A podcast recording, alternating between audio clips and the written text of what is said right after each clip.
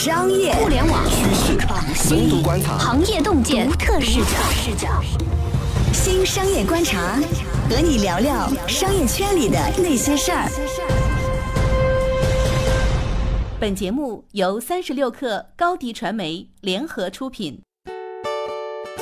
嗨，大家好，欢迎收听这一期的新商业观察，我是三十六氪的深度报道主编杨轩。那这一期呢，想跟大家聊聊腾讯，或者说反思腾讯。哎，为什么说这个事情？是因为说腾讯大概在过去两个季度吧，尤其是刚刚发布那个第二季度的财报的时候，它的股价到了近期的最低点，就是说大概半年前腾讯最高股价到过四百七十五港币。那这次发布那个第二季财报之后，落到了一个近期的历史低点。对很多腾讯股民来讲，或者说对很多熟悉腾讯的人来讲，呃，大家还是心里会觉得有点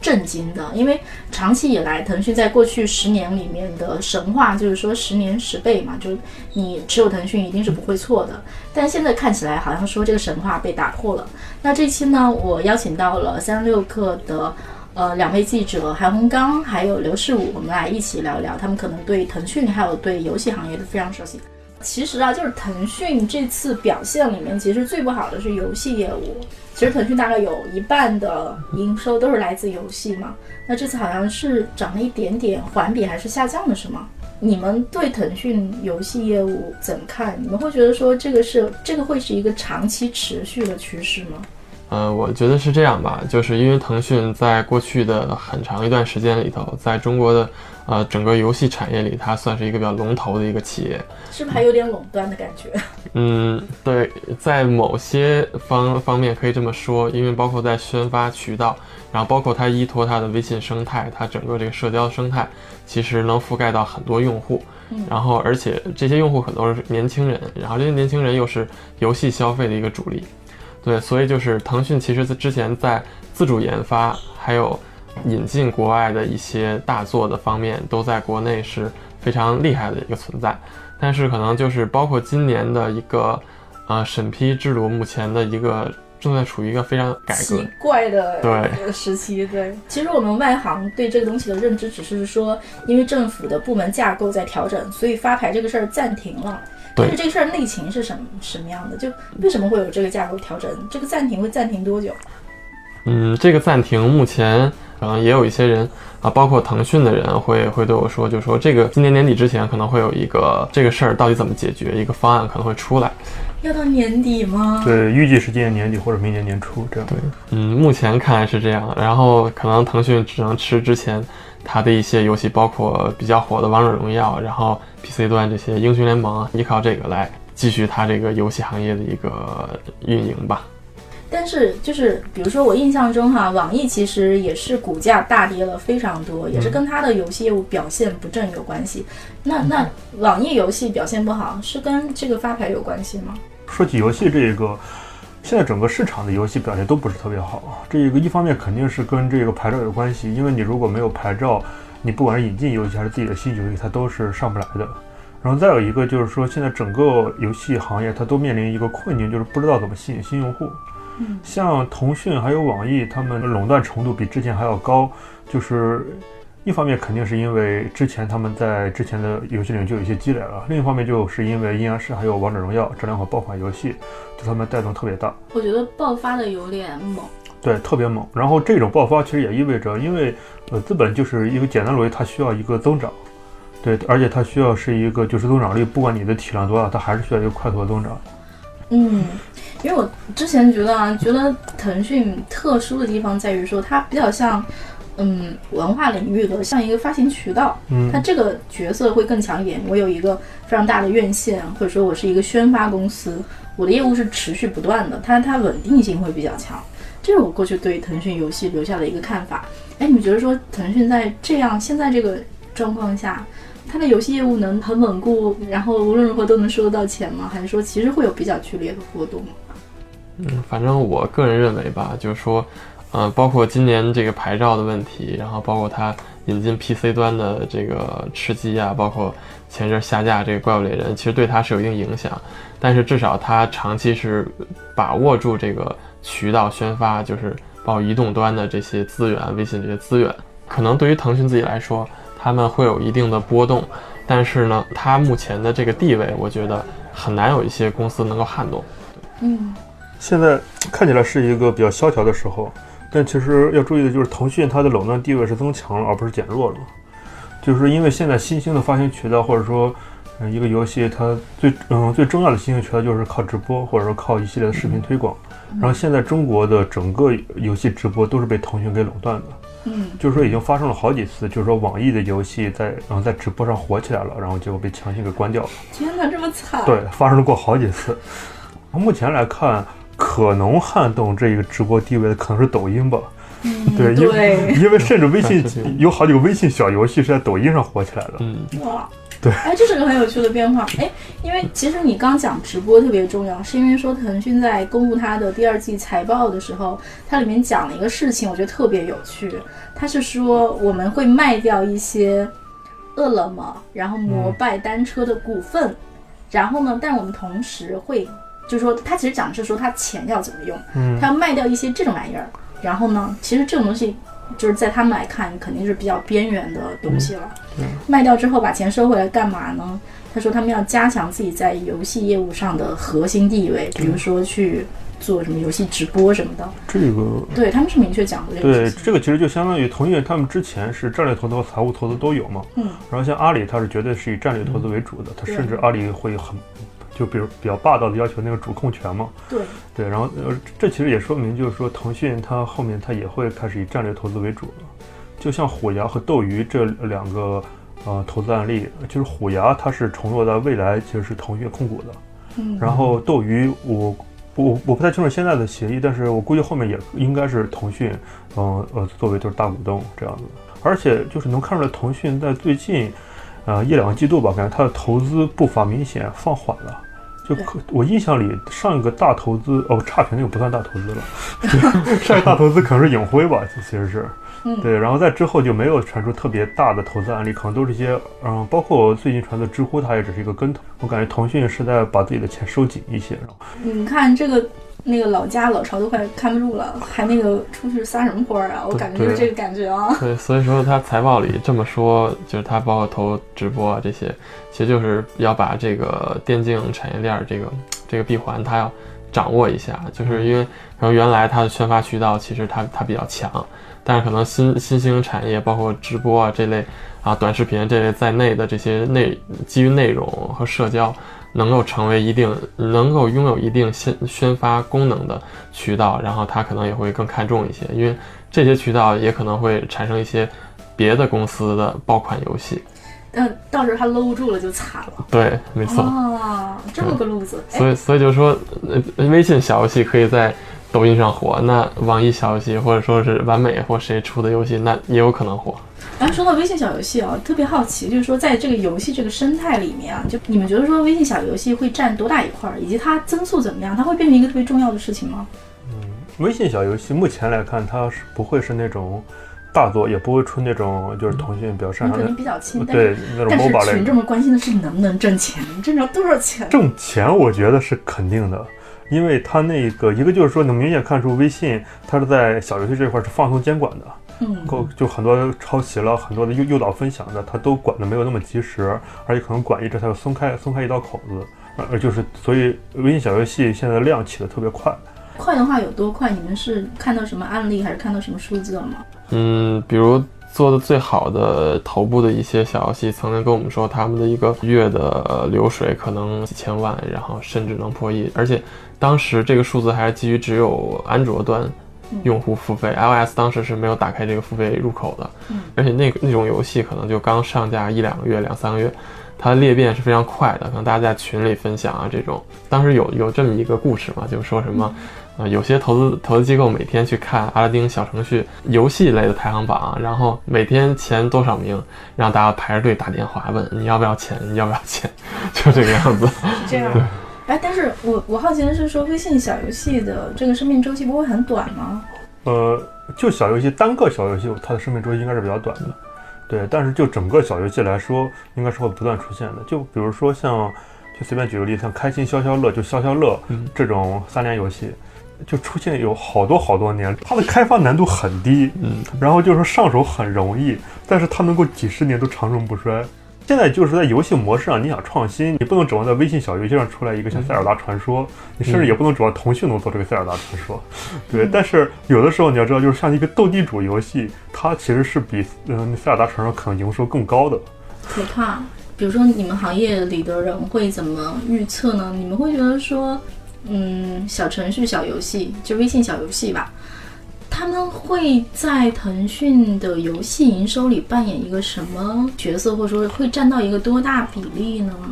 就是他们如果，因为这个事儿还是你整体站在腾讯的视角去看，一个业务，不管不管你涨多快，但是只要你体量小，那你的重要程度至少在目前这个阶段就还是相对会低的。会比较难吧，因为小游戏就还是它生命周期比较短，然后再有一个就是说它不具备，嗯，就是腾讯官方背书的那种各种各样的宣宣发手段。比如说哈，以前腾讯游戏的用户量总量有多大？对这个，我觉得就差不多就是可以以王者荣耀的量，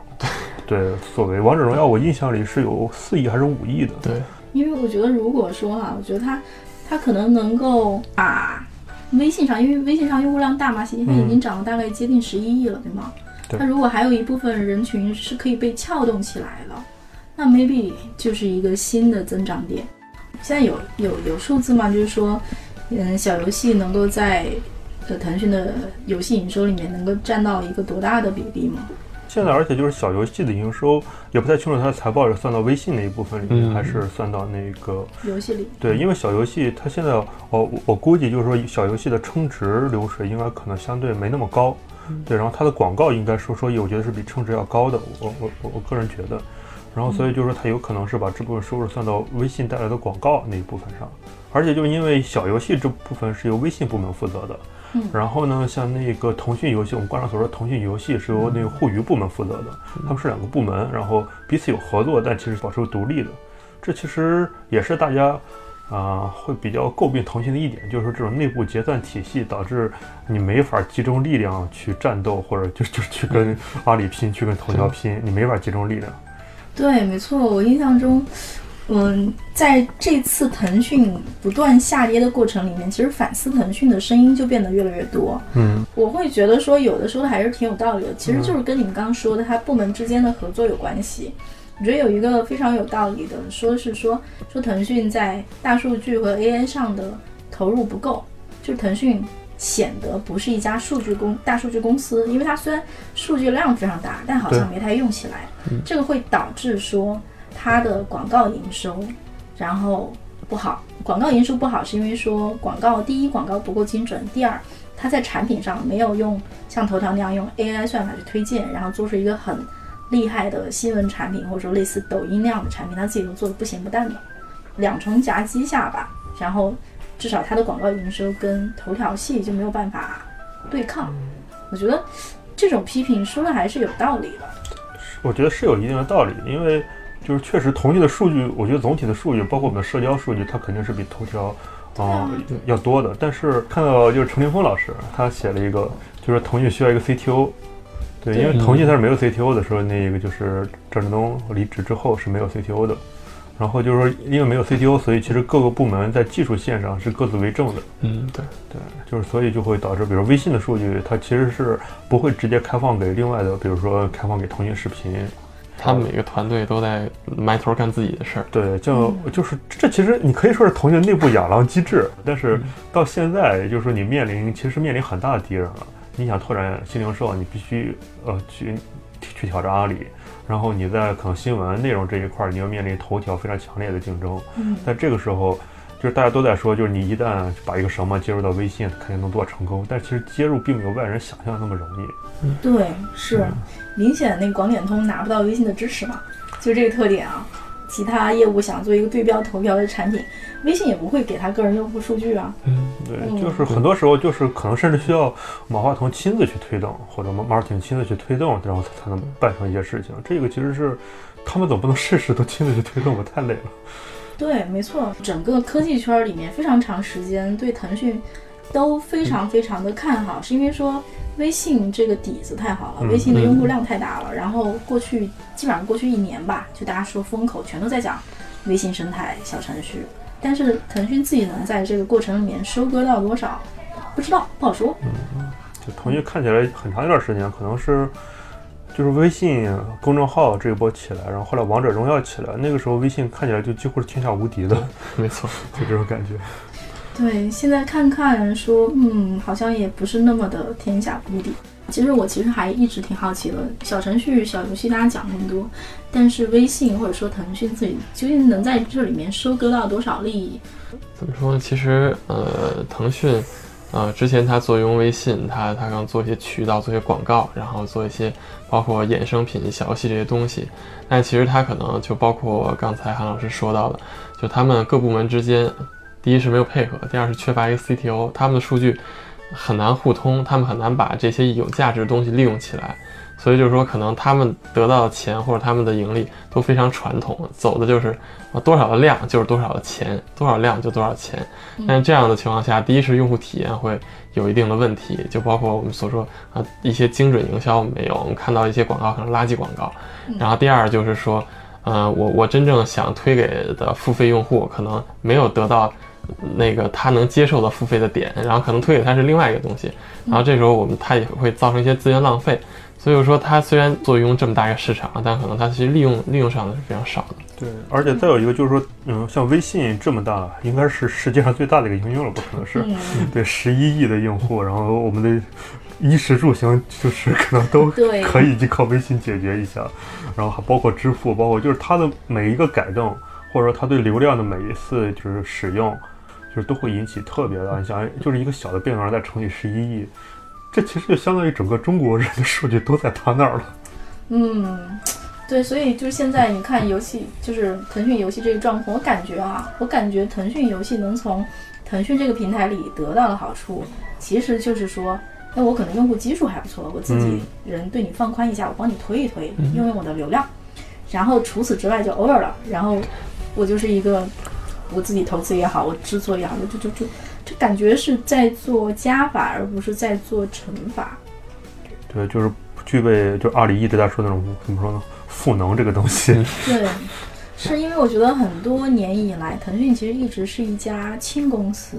就说它大量的事情还是基于信息的，比如游戏是一种文化产品，它是信息；广告也是信息。然后，腾讯虽然在今年年初的时候跟着阿里啊投了一堆线下新零售，但是我觉得他们对这个事情第一既没有想好。第二，也没有决心，比如说他并没有像阿里那样投入巨大的力量，自己人去整合河马，对，然后去吞并饿了么，然后去做这种非常非常就是感觉是倾全公司之力的推动。因为其实阿里他去做线下的那个新闻零售，其实是阿里集团的 CEO 逍遥子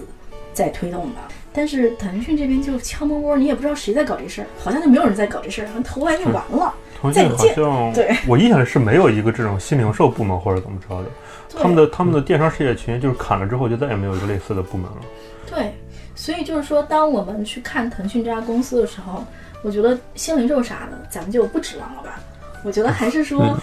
游戏做得好，广告做得好，可能腾讯的比如说回报财报就会不错。但是可能，哎，这中间还是有些，就感觉腾讯它不擅长打硬仗了。